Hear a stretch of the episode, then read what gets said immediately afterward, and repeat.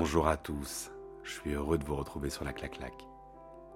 Aujourd'hui, on va s'intéresser à ce large sourire. C'est Morgane.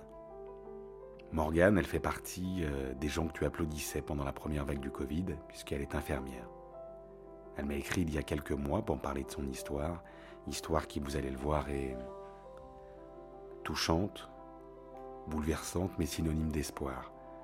Et pourquoi je vous dis ça Puisque pour elle, en toute transparence, le fait de devenir maman n'a jamais été une évidence, un rêve ou encore un projet, comme ça peut l'être pour d'autres. Et finalement arrive l'été 2019 et elle se dit tiens, pourquoi pas essayer, je verrai bien. Et ça marche du premier coup.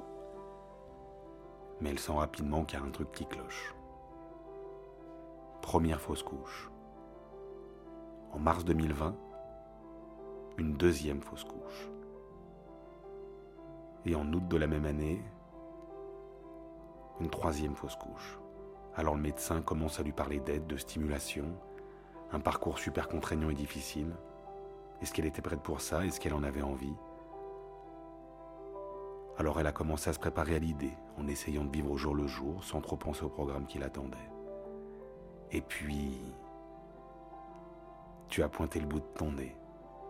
Tu, c'est Alba, sa petite fille sans piqûre, sans rien, toute seule, comme une grande, et surtout tu es restée.